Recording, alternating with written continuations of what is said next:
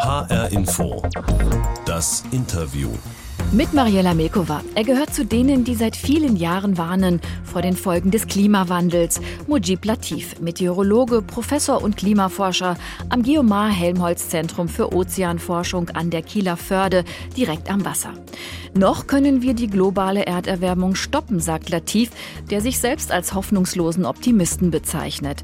Gerade die Corona-Krise bietet die einmalige Chance, jetzt die Wende in der Klimapolitik zu schaffen, glaubt er. Wie das gehen kann und warum Klimaforscher künftig anders kommunizieren sollten, als nur negative Botschaften zu verbreiten, darüber spreche ich jetzt mit Mujib Latif in HR Info, das Interview. Herr Latif, worauf freuen Sie sich morgens am meisten, wenn Ihr Arbeitstag beginnt als Klimaforscher? Ja, also ich habe ja immer in Norddeutschland gelebt, bin in Hamburg geboren, dort groß geworden, zur Schule gegangen und so weiter. Da gibt es ja auch schon sehr viel Wasser. Hamburg liegt zwar nicht direkt am Meer, aber der Hafen hat mich schon immer fasziniert. Die Alster ist wunderschön und insofern könnte ich ohne Wasser gar nicht leben. Und jetzt habe ich eben einen Arbeitsplatz direkt an der Kieler Förde, wo dann auch immer die großen Pötte äh, vorbeifahren und da ist auch immer was zu sehen. Und insofern äh, kann ich von mir behaupten, äh, dass ich vielleicht einen der schönsten Arbeitsplätze der Welt habe. Und dennoch, was macht Ihnen an Ihrem Job als Klimaforscher überhaupt keinen Spaß?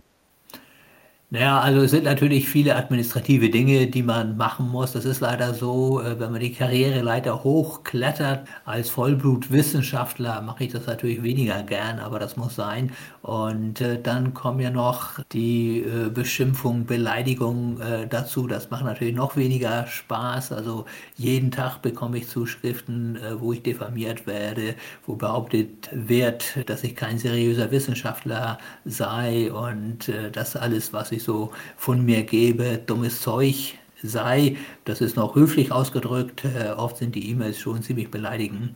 Und, aber das muss man einfach wegstecken und äh, das ist ein langer Kampf, die Umwelt zu retten, das Klima zu retten. Und ich kann nur sagen, wer nicht kämpft, der hat schon verloren. Hm. Sie schreiben in Ihrem neuen Buch Heißzeit, wissenschaftliche Erkenntnis führt nicht zum Handeln und das lässt Sie fast schon verzweifeln. Aber gerade jetzt in der Corona-Krise haben wir doch gesehen, wie groß der Effekt sein kann auf die Umwelt, wenn wir handeln, wenn plötzlich der Verkehr und die Industrie runter gefahren werden, dann sinkt sofort der Ausstoß an Treibhausgasen, die Städte melden bessere Luft und sogar Delfine sind auf einmal aufgetaucht in italienischen Häfen. Haben Sie da innerlich so ein bisschen gejubelt? Weil eigentlich müsste nun jeder verstanden haben, dass wir die Dinge doch relativ schnell verändern könnten, wenn wir nur wollten. Nein, also innerlich gejubelt habe ich mit Sicherheit nicht. Äh, wir dürfen ja nicht vergessen, die Pandemie ist ja wirklich eine globale Tragödie und, und da kann man überhaupt nichts Gutes äh, abgewinnen. Und äh, das Zweite, was wichtig in diesem Zusammenhang ist, wir können ja jetzt das Klima nicht retten, indem wir die Wirtschaft gegen die Wand fahren. Sie sehen diese Krise aber durchaus auch als Chance für den Klimaschutz. Ja, das ist richtig, weil äh, jetzt werden ja große Mengen Geld in die Hand genommen und äh, vorher hieß es ja immer, dass solche Beträge gar nicht möglich seien und sind sie doch möglich. Und jetzt haben wir eben die große Chance, äh, zwei Fliegen mit einer Klappe zu schlagen. Das heißt also auf der einen Seite die Wirtschaft hochzufahren und auf der anderen Seite eben ambitionierten Klimaschutz auch zu betreiben. Und es wäre wirklich wichtig und vielleicht ist es auch die letzte Chance, äh, diese einmalige Chance äh, nicht nutzlos vorbeistreichen zu lassen. Jetzt stellen wir uns doch mal ganz konkret vor, die Politik würde in Sachen Klimaschutz genauso konsequent durchgreifen, wie sie das in der Pandemie getan hat. Und wir haben ja gesehen, auch die Bevölkerung ist durchaus bereit, auch zu harten Einschnitten. Ich würde gern mit Ihnen dazu ein Was wäre wenn Szenario durchspielen mit ein paar möglichen oder vielleicht auch unmöglichen Maßnahmen für den Klimaschutz. Und Sie sollen mir einfach sagen, was Sie davon halten. Okay? Ja. Also, erlaubt ist nur noch ein Auto pro Haushalt. Traum oder mögliche Wirklichkeit? Also für mich hat das Auto ohnehin gar keine Zukunft. Wir müssen völlig neue Mobilitätskonzepte entwickeln, die man als Serviceleistung äh, bezeichnen kann. Das heißt also, nicht jeder hat sein eigenes Auto, sondern wenn man von A nach B will, dann zückt man ein Smartphone und äh, dann gibt man die äh, Daten ein, dann kommt ein autonomes Fahrzeug vorgefahren und bringt einen dann nach B. Also so wird die Zukunft sein und so schont man auch Ressourcen. Der nächste Vorschlag für eine mögliche Maßnahme. Die Preise für Flugtickets werden verdoppelt. Traum oder bald Wirklichkeit? Also sie werden auf jeden Fall teurer werden, davon gehe ich aus, aber äh, man darf jetzt auch nicht denken, dass man durch weniger Fliegen oder weniger Autofahren das Klimaproblem löst. Das ist überhaupt nicht so, sondern es geht in erster Linie um die Art, wie wir Energie erzeugen äh, und der Großteil der CO2-Emissionen kommt eben dadurch zustande, dass wir die berühmten fossilen Brennstoffe verfeuern, also vor allen Dingen in den Kraftwerken, in Kohlekraftwerken, in Gaskraftwerken und äh, wenn wir Öl verbrennen. Und hier müssen einfach die Rahmenbedingungen so gesetzt werden, dass dann am Ende des Tages äh, wirklich so eine Energiewende, wie sie Deutschland ausgerufen hat, dann auch global und vor allen Dingen innerhalb der nächsten Jahrzehnte erfolgreich durchgeführt werden kann. Stichwort erneuerbare Energien, Sie haben es gerade genannt. Jeder Hausbesitzer wird dazu verpflichtet, Solarzellen auf seinem Dach anzubringen. Traum oder Wirklichkeit? Naja, das ist ja schon fast Wirklichkeit. Äh, das muss jetzt nicht ein Solardach sein, es kann auch Erdwärme sein, aber ich bin mir sicher, dass äh, das äh, bald kein Traum mehr ist, sondern Wirklichkeit werden wird. Der Veggie Day hatten die Grünen ja mal vorgeschlagen, wird verbindlich für alle eingeführt und zwar einmal pro Woche. An diesem Tag darf kein Fleisch verkauft und konsumiert werden. Traum oder bald Wirklichkeit? Oder gar Albtraum vielleicht für manche? Naja, also für mich ist es ein Albtraum. Ich finde, man muss die Menschen schon überzeugen und sie sollten Dinge mit Freude tun. Und wir müssen einfach zeigen, dass viele Dinge, die als unverzichtbar gelten, eigentlich, äh, wenn man sie nicht tut, äh, sehr viel Freude bringen. Eine letzte mögliche Maßnahme, mit der die Politik konsequent durchgreifen könnte. Dienst- und Geschäftsreisen sind nur noch in begründeten Ausnahmefällen erlaubt. Homeoffice- und Videokonferenzsysteme in Unternehmen werden dagegen vom Staat gefördert. Traum oder Wirklichkeit? Also ich glaube, es wird auf jeden Fall in diese Richtung gehen und äh, das würde dann beispielsweise auch Verkehr entzerren. Ja, es würde Staus äh, vermeiden und äh, das kann man sicherlich äh, gut machen. Also ich bin mir sicher, dass die Entwicklung dorthin gehen wird und die Systeme werden sich dadurch natürlich auch noch deutlich verbessern. Soweit unser kleines Gedankenexperiment. Wie gesagt, alles nur ausgedacht und auf die Spitze getrieben. Mojib Latif in H-Info das Interview. Was wäre Ihrer Meinung nach hier los in Deutschland, wenn die Bundesregierung wirklich ähnlich restriktiv beim Klimaschutz durchgreifen würde mit Verboten und Einschränkungen, wie sie das in der Pandemie gemacht hat? Ja, das äh, geht gar nicht. Also Politik da würden die meisten auf die Barrikaden davon, gehen. Ja, Politik hängt ja auch letztendlich davon ab, äh, dass sie wiedergewählt wird. Und äh, wenn jemand jetzt so radikal durchgreifen würde, dann würde natürlich diese Partei, die gerade an der Regierung ist, nicht äh, wiedergewählt werden. Das heißt also, man muss Mehrheiten organisieren und man muss vor allen Dingen auch einen gesellschaftlichen Konsens herstellen. Und in Deutschland funktioniert das eigentlich immer noch ganz gut. Natürlich hätten bei uns äh, die Dinge schneller werden können, aber wir dürfen auch nicht vergessen, was wir alles geschafft haben. Wir haben den Atomausstieg geschafft, wir äh, steigen jetzt aus der Kohle aus, wir haben die erneuerbaren Energien hochgebracht. Also das ist schon alles ganz prima. Denn wenn man sich mal überlegt, äh, vor 20 Jahren hätte sich doch niemand vorstellen können, dass wir heute unseren Strom zu ungefähr der Hälfte aus erneuerbaren Energien decken. Ja, in anderen Bereichen sind wir nicht so gut, im Verkehr beispielsweise nicht und im Gebäudebereich nicht, aber insgesamt beim Strom ist es schon äh, sehr, sehr gut. Und wenn man erstmal anfängt, dann gibt es meistens auch eine Beschleunigung. Und Politik sollte eben die Rahmenbedingungen setzen, so dass tatsächlich äh, die Dinge dann auch passieren. Und eine ganz wichtige Stellschraube ist hier der CO2-Preis. Den gab es lange nicht, der ist jetzt beschlossen worden. Natürlich ist er immer noch zu niedrig, aber er wird schon eine Lenkungswirkung entfalten. Und wir haben es eben gesehen, schon letztes Jahr ist bei uns in Deutschland der äh, CO2-Ausstoß drastisch gesunken, äh, obwohl da ja noch gar nicht Corona gewesen ist. Und das lag einfach daran, dass es eben schon ein äh, CO2-Preis gegeben hat, und zwar den CO2-Preis im Rahmen des europäischen Emissionshandels. Und da ist eben auch die Energiewirtschaft äh, mit beteiligt. Und der Preis ist eben hochgegangen.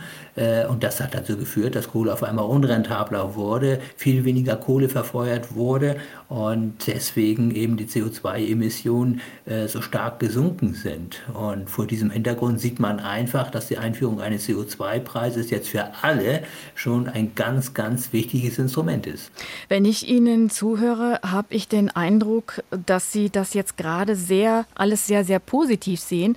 In Ihrem neuen Buch, das heißt Heißzeit, das habe ich ganz anders gelesen. Da sagen Sie so Sätze wie, aus wissenschaftlicher Sicht existiert so gut wie kein Klimaschutz. Ja, das stimmt natürlich. Man muss eben zwei Dinge auseinanderhalten. Äh, man muss die globale Ebene auseinanderhalten oder trennen von der nationalen Ebene. Klima können wir nur schützen, wenn wir die globalen Emissionen senken. Und ich will Ihnen mal zwei Zahlen nennen. Seit 1990 ist der globale CO2-Ausstoß um 60 Prozent gestiegen, um 60 Prozent. In Deutschland ist er um fast 40 Prozent gesunken. Deswegen sind wir in Deutschland auf einem guten Weg. Es nutzt aber nichts, wenn die anderen Länder nicht mitmachen. Und das Einzige, was zählt fürs Klima, ist tatsächlich der globale Ausstoß, weil es ist völlig egal, wo CO2 in die Luft kommt, so ob es in China ist, in Amerika oder bei uns in Deutschland. Es ist so langlebig, dass es sich um den Erdball verteilt und deswegen eben überall wirksam wird. Und deswegen habe ich eben geschrieben, es gibt keinen Klimaschutz. Ja? Denn solange die Emissionen steigen, kann es keinen Klimaschutz geben. Und äh, da ist eben jetzt die internationale Ebene gefragt. Und ich schreibe ja auch in meinem Buch, äh, dass ich finde, dass die internationalen Klimakonferenzen gescheitert sind. Man hat jedes Jahr eine Klimakonferenz. Seit 1995 gab es die erste Klimakonferenz. Und wenn dann die Emissionen explodieren, kann man nicht sagen, dass sie von Erfolg gekrönt sind. Und deswegen schlage ich eben vor, man sollte nicht auf den letzten warten, sondern man sollte jetzt vorangehen. Deutschland ist vorangegangen, andere Länder gehen auch voran. Und wir sollten jetzt wirklich eine Allianz der Willigen bilden. Und es wäre zu schön fast um wahr zu sein, wenn der European Green Deal, den eben die neue Kommissionsvorsitzende Ursula von der Leyen ausgerufen hat, wenn der jetzt wirklich Realität werden würde und so umgesetzt werden würde, wie er auch angedacht ist. H-Info das Interview mit dem Klimaforscher Mujib Latif vom Geomar Helmholtz Zentrum für Ozeanforschung in Kiel. Zu unserer Sendung, Herr Latif, gehört immer auch die Interviewbox. Die steht hier neben mir. Und ich habe etwas reingetan, das etwas mit Ihnen zu tun hat. Wollen Sie mal hören? Soll ich mal öffnen? Ja, gerne. Okay.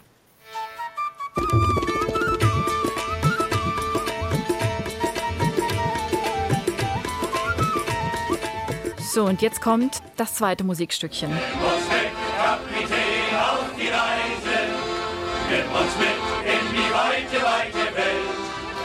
So, haben Sie erkannt, was beide Musikstücke mit Ihnen zu tun haben? Ja, natürlich. Ich äh, habe ja gewissermaßen zwei kulturelle Hintergründe. Meine Eltern kommen ja aus Pakistan. Mhm. Ich bin zwar in Hamburg äh, geboren, aber ich habe natürlich eine Beziehung zu Pakistan. Ja, ich, ich muss ganz ehrlich sagen, insofern habe ich auch eine Beziehung äh, zu, zu beiden Kulturen und äh, finde das auch toll, äh, wenn man in, in verschiedenen Kulturen äh, zu Hause ist, wenn man sich auskennt weil ich meine, es ist nicht nur in der Biologie so, dass Artenvielfalt äh, wichtig ist, sondern bei uns in der Wissenschaft sagen wir immer, Diversity matters und das gilt, also Vielfalt äh, zählt und das gilt eben in vielen, vielen Bereichen und natürlich auch im Umgang miteinander und überhaupt in der menschlichen Gesellschaft. Sie sind 1954 in Hamburg geboren. Ihr Vater war Imam und ist damals nach Hamburg gegangen, um dort eine islamische Gemeinde aufzubauen. Das war in den 50er und 60er Jahren, glaube ich, noch etwas sehr Ungewöhnliches. Wie war es für Sie als Sohn eines Imams in Hamburg aufzuwachsen? Naja, das war schon interessant. Damals äh, waren die Menschen auch neugierig. Ja? Also Äh, mein Vater hat hier die erste Moschee gebaut in, in Hamburg und ja, die Menschen haben geklingelt, wollten mal gucken, was wir so machen und haben sich umgesehen, haben mit uns gesprochen. Also es war eine tolle Zeit, muss ich ganz ehrlich sagen. Ja, das war also Neugier auf beiden Seiten und so sollte es eigentlich auch sein. Ja. Und keine Abgrenzung oder? Und keine Abgrenzung, genau. Mhm. Und äh, insofern traue ich den Zeiten etwas nach, äh, weil das Miteinander der verschiedenen Kulturen äh, sollte ja eine Selbstverständlichkeit sein. Und ich kann nur sagen, in der Wissenschaft ist es so. Ja, wissen Sie, da arbeitet ein Inder neben einem Pakistani, da arbeitet ein Chinese neben einem Amerikaner, ein Israeli neben einem Araber und das funktioniert alles wunderbar. Und so sollte eigentlich äh, die Welt sein. Und die Wissenschaft ist ja so gesehen so ein kleiner Mikrokosmos, äh, kleines hm. Vorbild für das, äh, wie eigentlich die Weltgesellschaft aussehen sollte. Sie waren drei Geschwister zu Hause. Mit welchen Werten sind Sie von Ihren Eltern erzogen worden? Hat da auch schon der Umgang mit der Natur, die Bewahrung der Schöpfung eine Rolle gespielt? Nein, also das kann ich nicht sagen. Äh, wir sind erzogen worden in dem Sinne, äh, dass es einfach wichtig ist, ein guter Mensch zu sein. Ja, und äh, am Ende des Tages ist es auch egal, zu welchem Gott man betet oder ob man überhaupt zu einem Gott betet, sondern es ist wichtig, dass man wirklich die Natur achtet, äh, vor allen Dingen seine Mitmenschen achtet und nur darauf äh, kommt es ein. Und auch da blutet mir das Herz, muss ich ganz einfach sagen, äh, wenn, wenn, es religiöse Konflikte gibt. Oft sind sie auch nur vorgeschoben von irgendwelchen Rattenfängern. Das friedliche Miteinander, das vermisse ich wirklich. Und wenn man sich mal umguckt, äh, wie viel kriegerische Auseinandersetzungen es auf der Welt gibt, dann ist es eigentlich unfassbar. Und auch äh, wenn ich beispielsweise an die Flüchtlingsproblematik äh, denke, dass es so vielen Menschen so unendlich schlecht geht und so vielen Menschen unendlich gut geht, das sollte eigentlich nicht so sein. Sie sind ja heute kein praktizierender Muslim mehr, soweit ich weiß. Aber dieses Vorbild der predigende Vater, das hat sich bei Ihnen vielleicht doch ausgewirkt, weil Sie ja heute auch in anderen Sachen jedenfalls predigen, in Sachen Klimaschutz. Ja, das kann man schon sagen, dass ich irgendwie so was Missionarisches äh, in mir habe, wenn man so überlegt. Äh, ich, ich spreche äh, über diese Dinge jetzt seit Mitte der 80er Jahre auch in der Öffentlichkeit. Ist natürlich schon ein ganz langer Zeitraum und ja, man muss irgendwie schon so eine missionarische Ader haben, glaube ich, um nicht den Kopf in den Sand zu stecken und irgendwann zu resignieren. Aber das werde ich mit Sicherheit nicht tun. Dafür ist das Problem auch viel zu groß. Echt? Sie sind nicht gefrustet nach all der langen Zeit?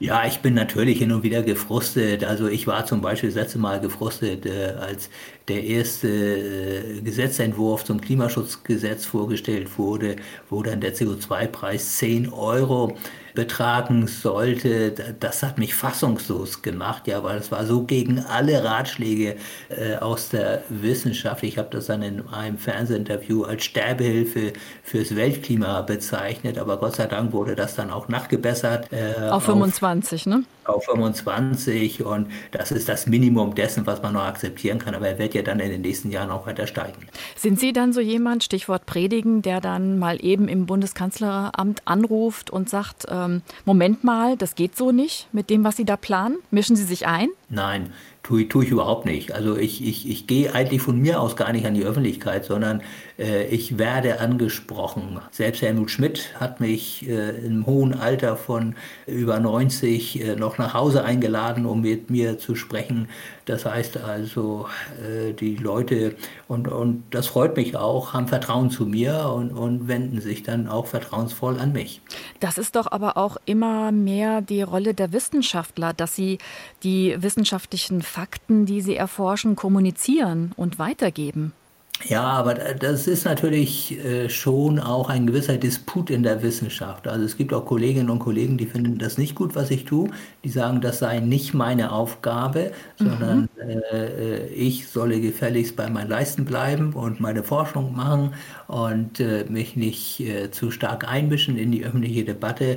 Aber ich finde, Wissenschaft hat einfach eine Verantwortung und äh, am Ende muss jeder selbst entscheiden, äh, wie er oder sie die Verantwortung wahrnimmt. Ich habe jetzt diesen Weg äh, gewählt, äh, dass ich mich auch in die öffentliche Debatte einmische, äh, letzten Endes auch mit persönlichen Meinung. Ja, ich glaube, das kann man dann am Ende des Tages vielleicht auch nicht so unbedingt trennen, äh, wenn man diese Entwicklung berechnet, äh, wenn man sagt, die Erde würde sich innerhalb der nächsten 100 Jahre um 4 Grad erwärmen, was unfassbar äh, wäre. Es klingt zwar nach wenig, aber es wäre wirklich eine Klimaänderung, die wir als Menschen noch nie erlebt haben und auch nicht in der Geschwindigkeit. Dann ja, kann ich das nicht für mich behalten. Und da muss ich auch die Dramatik deutlich machen. Ich glaube, sonst wird man auch gar nicht ernst genommen. Der Meteorologe und Klimaforscher Mojib Latif ist zu Gast in H-Info das Interview. Sie sind ja jemand, der seit vielen Jahren mahnt und warnt vor dem Klimawandel als Professor an der Uni, als Autor von Büchern, aber auch immer wieder als Gast in, in Talkshows. Und Sie gehören in Deutschland zu den bekanntesten Klimaforschern. Trotzdem geben Sie auch ganz offen zu, dass Sie immer wieder auch scheitern mit dieser Aufklärungsarbeit, weil, so wie Sie sagen, gerade Wissenschaftler aus der Klimaforschung, so schreiben Sie das das auch in Ihrem neuen Buch, kein hohes Ansehen in der Bevölkerung genießen. Ich denke, das trifft nicht nur auf Klimaforscher zu. Wenn wir jetzt noch mal an die Corona-Krise denken, bei den Virologen ist es doch ähnlich. Wenn ich an Christian Drosten denke von der Berliner Charité, für die einen ist er ein Held, für die anderen eine Hassfigur. Also offenbar ja spalten Wissenschaftler auch die Bevölkerung. Woran liegt ja, das? Ja, genau. das ist das große Problem, äh, vor dem wir stehen. Äh, und zwar äh, immer mehr. Und wir sehen ja, äh, zu welchen Auswüchsen das führen kann. Dass es beispielsweise Impfgegner gibt. Also Masern ist eine der gefährlichsten Kinderkrankheiten. Und es ist völlig unverständlich, äh, dass Eltern ihre Kinder nicht impfen lassen wollen. Und da kommen eben diese neuen gesellschaftlichen Entwicklungen mit ins Spiel. Die Krise der traditionellen Medien, das Aufkommen des Internets, der sozialen Netzwerke. Die Fake und, News. Genau, die, die Fake News. Und dann, äh, was natürlich besonders schlimm ist, dass Politiker sich dieser Fake News auch noch bedienen ja, und selbst Lügen in die Welt setzen. Das ist natürlich eine Entwicklung, der müssen wir irgendwie Einhalt äh, gebieten, weil wenn wir das nicht tun, dann werden wir am Ende äh, nicht nur den Kampf gegen die Klimakatastrophe verlieren, sondern wir werden auch unsere Freiheit verlieren, die Demokratie verlieren, die Menschenrechte verlieren. Und äh, ich sage immer, wir dürfen nicht zulassen, dass wir die Welt an die rücksichtslosigsten Menschen verlieren. Und im Moment ist leider die Tendenz etwas so. Andererseits werden solche Leute gerade auch enttarnt, das muss man auch sagen. Also Donald Trump hat ja auch die Corona-Krise äh, kleingeredet, so wie er das Klimaproblem kleinredet. Die Quittung bekommt er jetzt gerade und ich hoffe, dass er am 3. November bei der Präsidentschaftswahl dann auch die Quittung bekommt.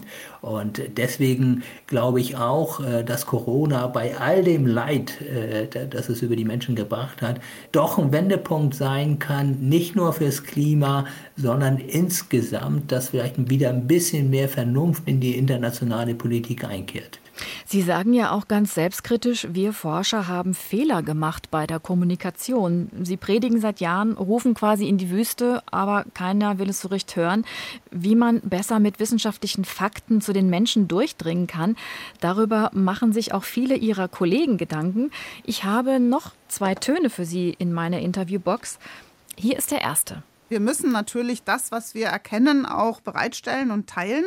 Und dann müssen wir drüber reden, weil es nützt ja nichts nur ähm, irgendwie was äh, eindimensional zu kommunizieren, sondern es müssen ja auch Fragen beantwortet werden. Und diese Frage, wie soll unsere Zukunft aussehen? Wir Menschen haben die Möglichkeit, uns verschiedene Zukünfte zu erwirtschaften, zu erarbeiten. Das ist ganz wichtig, da drinnen die Rolle der Wissenschaft wahrzunehmen und zu nutzen. Und das ist äh, mir viel zu langsam im Moment bei dem, was wir wissen. Allerdings habe ich neulich mal einen tollen Spruch gehört, dass wir Menschen nur sehr, sehr langsam lernen und alles lange dauert, bis wir es kapiert haben. Aber dann kann es wirklich schnell gehen. Hm. Haben Sie sie erkannt?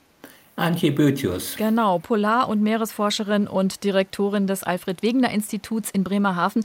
Sie war vor zwei Jahren bei uns im Interview und kurz danach ist sie mit dem Kommunikatorpreis 2018 ausgezeichnet worden, nämlich für ihr Engagement in der Wissenschaftskommunikation.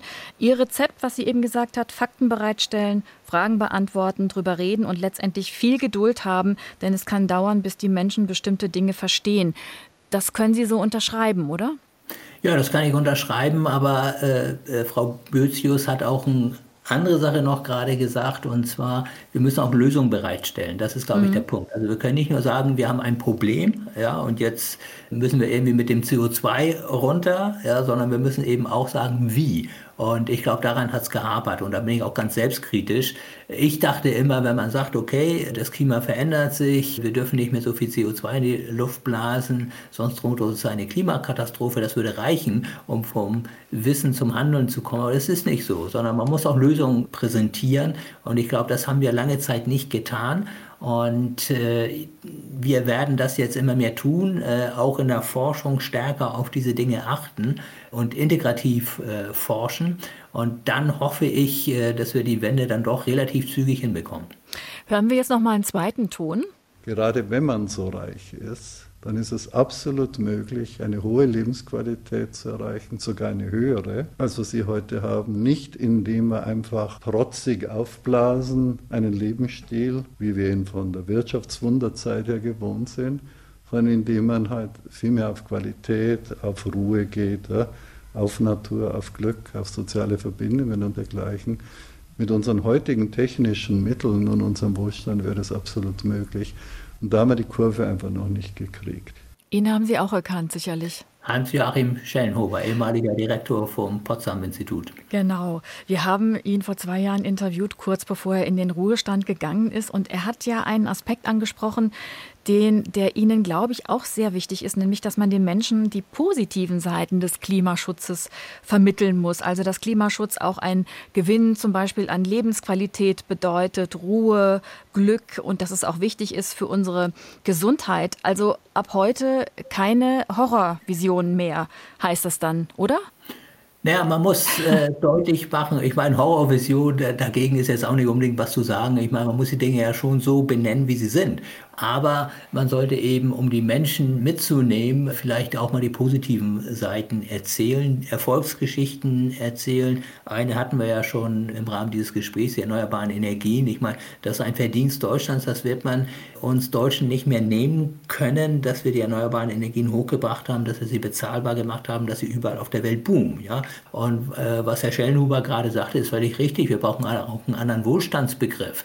Ja, ich, ich, ich meine, was macht denn glücklich? Es ist, kann doch nicht der zweite Geländewagen sein, der glücklich macht, sondern es sind doch Freunde, Familie, gute soziale Kontakte, all diese Dinge. Das haben wir ja gerade auch in der Krise jetzt gesehen, ne? Ja, da schließt genau. sich der Kreis. So ist es, da schließt sich der Kreis. Wir sehen doch, was wir jetzt vermissen. Und das muss man sich eigentlich immer wieder deutlich machen. Und wir haben einfach unser Koordinatensystem verdreht und das muss wieder gerade gerückt werden. Und ich vermisse ehrlich gesagt ganz bitter diese Wertediskussion in der Gesellschaft. Und ich vermisse auch beispielsweise, dass die Kirchen äh, sich an die Spitze dieser Bewegung setzen, um, um, um diese gesellschaftliche Diskussion auch zu führen. Ja, denn wir müssen einfach die Welt mit anderen Augen sehen. Sie kann nicht einfach eine Gelddruckmaschine sein, ja, weil das macht uns am Ende des Tages auch nicht glücklich. Ich verstehe, wenn jemand in einem Entwicklungsland einen gewissen Wohlstand erreichen möchte, das können wir diesem Menschen nicht verwehren. Deswegen müssen die natürlich auch in der Zukunft Treibhausgase ausstoßen, aber wir müssen es bei weitem nicht mehr in dem Maße tun, wie wir es bisher getan haben. Das mit der positiven Kommunikation versuchen wir jetzt noch mal zum Schluss. Warum sind Sie überzeugt davon, dass wir das anderthalb Grad Ziel doch noch erreichen können, also die Begrenzung der weltweiten Erwärmung auf eineinhalb Grad noch schaffen, die ja beim Pariser Klimagipfel beschlossen wurde? Ja, also das liegt einfach daran, äh, dass ich einfach aus der Vergangenheit äh, weiß, dass schier unmögliche Dinge dann doch ganz schnell passieren können. Ne? Ich möchte mal äh, den Übergang vom Pferdewagen zum Automobil nennen. Das war vor ungefähr 100 Jahren. Äh, das war eine Mobilitätswende innerhalb von zehn Jahren. Und zwar eine radikale Mobilitätswende innerhalb von zehn Jahren. Ich möchte die Deutsche Wiedervereinigung ansprechen. Ich selber war 1985 in Ostberlin an der Humboldt-Uni. Hätte nie gedacht, dass ein paar Jahre später die äh, Mauer weg ist. Ja, das haben die Menschen gemacht. Die Menschen wollten es. Und vielleicht das dritte Beispiel, äh, das Mobiltelefon. Ja, viele, die älter sind, so wie ich, äh, werden sich vielleicht noch an Dallas erinnern, an den Schurken JR, der so das erste Mobiltelefon hatte, so ein halber Koffer. Ja, damals hat man die Telekommunikationsfirmen gefragt, wird sich sowas durchsetzen? Ne? Man ist ausgelacht worden, das braucht kein Mensch. Wenn es danach gegangen wäre, wären wir heute immer noch verkabelt. Ja? Und wenn wir sehen, was daraus geworden ist, das Handy und jetzt das Smartphone, ist aus unserem Leben gar nicht mehr wegzudenken. Also technologische Umbrüche können rasend schnell passieren, ja, wenn die Zeit gekommen ist und wenn die Technik stimmt. Und darauf setze ich. Und Sie sind da ganz Optimist. Ich bin ganz optimistisch, weil das gibt mir letzten Endes auch die Kraft, immer weiterzumachen. Dankeschön, Mujib Latif. Sehr gern. Sein neues Buch heißt Heißzeit mit Vollgas in die Klimakatastrophe und wie wir auf die Bremse treten und ist erschienen im Herder Verlag. Das war H-Info das Interview. Den Podcast finden Sie auf hrinforadio.de und in der ARD Audiothek. Mein Name ist Mariella Milkova.